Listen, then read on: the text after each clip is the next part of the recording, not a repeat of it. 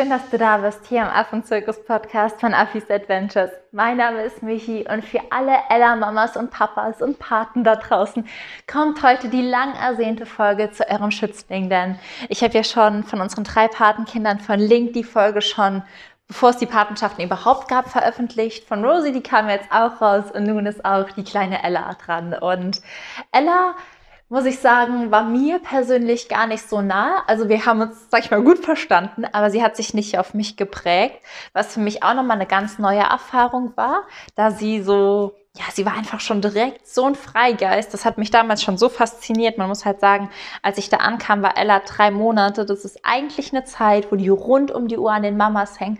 Und die Kleine war schon so eigenständig. Die hat sich schon gedacht, nee, ich brauche gar keine Mama mehr. Ich schaffe das schon alleine. Und gerade das macht Ella so besonders, dass sie sich eben auf niemanden geprägt hat. Und ja, die Geschichte von ihr und wie sie sich entwickelt hat und auch weiterentwickelt, genau das will ich heute mit dir teilen. Also für alle, alle, die Affengeschichten lieben, bleibt dran. Für alle, die Ella als Paten haben, bleibt auch dran, um einfach mal zu erfahren, was für ein mutiges kleines Wesen ihr da adoptiert habt.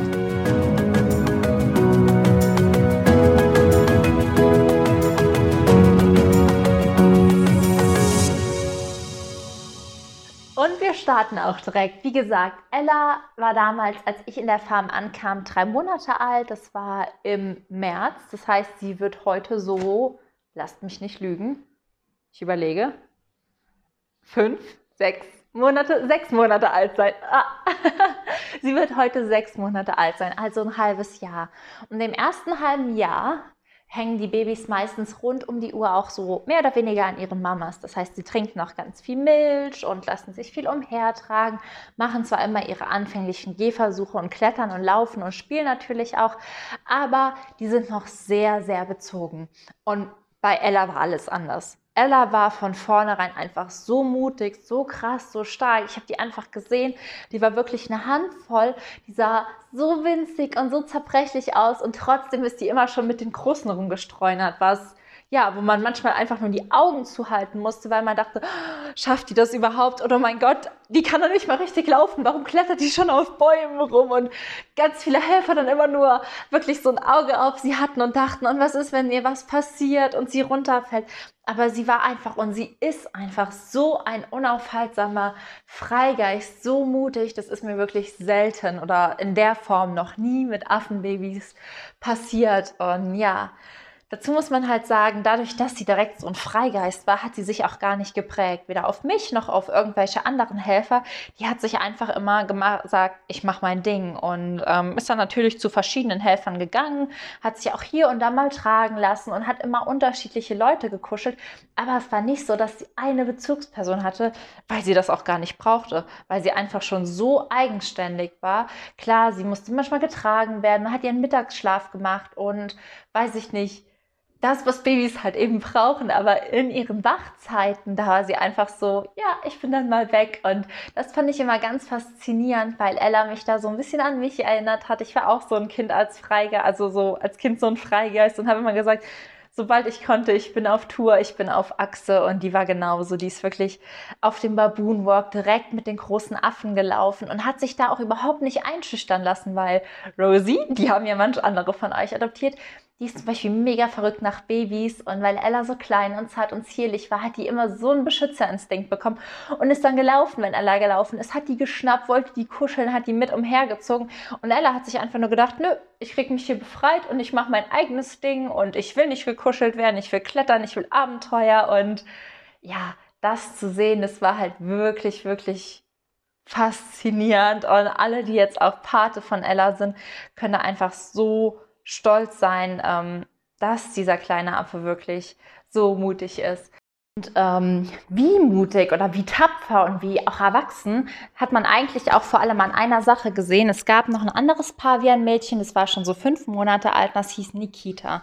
Und Nikita hatte nachts immer mega Angst beim Schlafen. Und eigentlich hätte Nikita schon eher, sage ich mal, nicht mehr eine Nachtbetreuung gebraucht, weil ja, die einfach zu groß war. Die hat auch kein Fläschchen oder so mehr bekommen, aber die war einfach sehr panisch. Und wir machen das auch in unserer Ausbildung halt häufig so, wir passen uns auch teilweise den Affen an. Klar, es gibt Richtlinien und so Richtwerte und da richten wir uns auch dran. Aber wenn es halt Tiere gibt, die einfach durch das Trauma, was sie erlebt haben, längere Betreuung brauchen, dann bekommen die die auch, weil es ist wie mit Kindern im Kindergarten oder wie mit Kindern, die anfangen zu laufen. Manche laufen mit elf Monaten, andere mit 13 Monaten, manche irgendwie mit zehn, andere erst mit keine Ahnung, 14 Monaten. Also da gibt es immer spannende Richtwerte.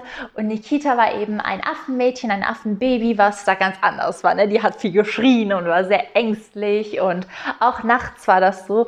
Und das ist ganz lustig, denn die kleine Ella, die wäre nachts super alleine in ihrer Nachtbox zurechtgekommen. Ne? Die hätte das gerockt, die hätte sich gemeldet, wenn die Hunger hat und dann hätte sie ein bisschen gemeckert. Das hat sie auch immer, wenn sie zurück in ihre Nachtbox sollte. Aber im Prinzip wäre die eingeschlafen. Und Nikita konnte überhaupt nicht ohne das Kuscheln von jemand anderem einschlafen. Und so hat die kleine Ella mit ihren drei Monaten nachts wirklich immer Nikita gekuschelt und die mehr oder weniger beruhigt. Und das waren so süße Bilder, wenn man nachts in ihre Box gespinst hat, wie die da Arm in Arm gekuschelt haben und mehr oder weniger Nikita an Ella, weil sie einfach den Komfort von ihr gebraucht hat und Ella sich dazu auch bereit erklärt hat, mehr oder weniger, obwohl sie so klein war, wirklich, ja, einem anderen Affen das zu geben, was er braucht und diese Liebe. Und das war auch für mich sowas, wo ich dachte, boah, krass, ne, das, das zeigt halt auch einfach wieder, egal wie alt, egal wie jung und egal wie alt, ne, wir haben immer das Potenzial zu lieben. Wir haben immer oder wir sind immer so groß und so weit, wie wir selbst glauben, dass wir es sind. Weil natürlich hätten wir Ella in Anführungszeichen sagen können, hey, du bist eigentlich ein Baby und eigentlich musst du jemanden haben, der sich um dich kümmert und du dürftest eigentlich noch nicht so gut klettern können und eigentlich müsstest du noch viel anhänglicher sein. Aber weil die das einfach nicht wusste und weil die einfach gedacht hat, ich mache das so, wie mir die Welt gefällt, hat die all das gemacht und ist, ja, so über sich und ihr Alter hinausgewachsen. Und das macht Ella wirklich so unfassbar besonders. Ich bin richtig, richtig gespannt zu sehen, wie sie sich in einem Jahr entwickelt hat.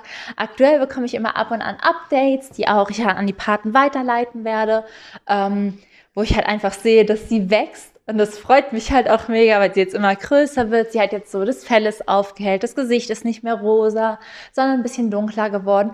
Und sie ist aber immer noch wohl genauso mutig wie, ja, wie damals. Und ich bin einfach nur gespannt, was in einem Jahr aus ihr geworden ist. Denn ich glaube, dass sie auf jeden Fall ein Affe ist, in dem ganz viel Potenzial steht, auch ganz viel Potenzial, hoch in der Rangordnung zu sein, weil sie einfach so stark, so mutig und so unaufhaltbar ist. Und ja, das macht mich einfach immer stolz zu sehen, wie unterschiedlich, wie individuell und wie wundervoll die Affen sind. Ich hoffe, alle, die die Folge hören, denen geht gerade das Herz genauso auf. Ich werde auch nochmal ein Bild von Ella posten und auch ein Video in die Story teilen.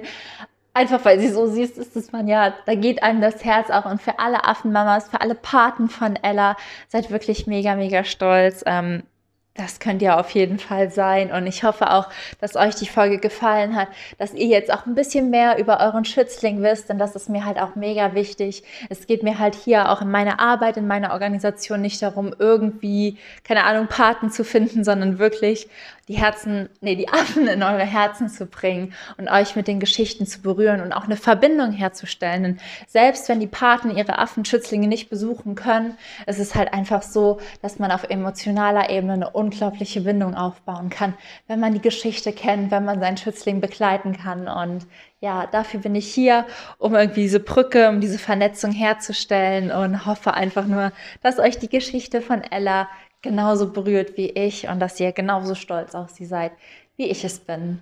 Und in dem Sinne wünsche ich euch einen wunderschönen Tag. Seid bitte alle so frech und so mutig und so herzlich und habt so ein offenes Herz wie die kleine Ella. Bis ganz bald. Alles Liebe.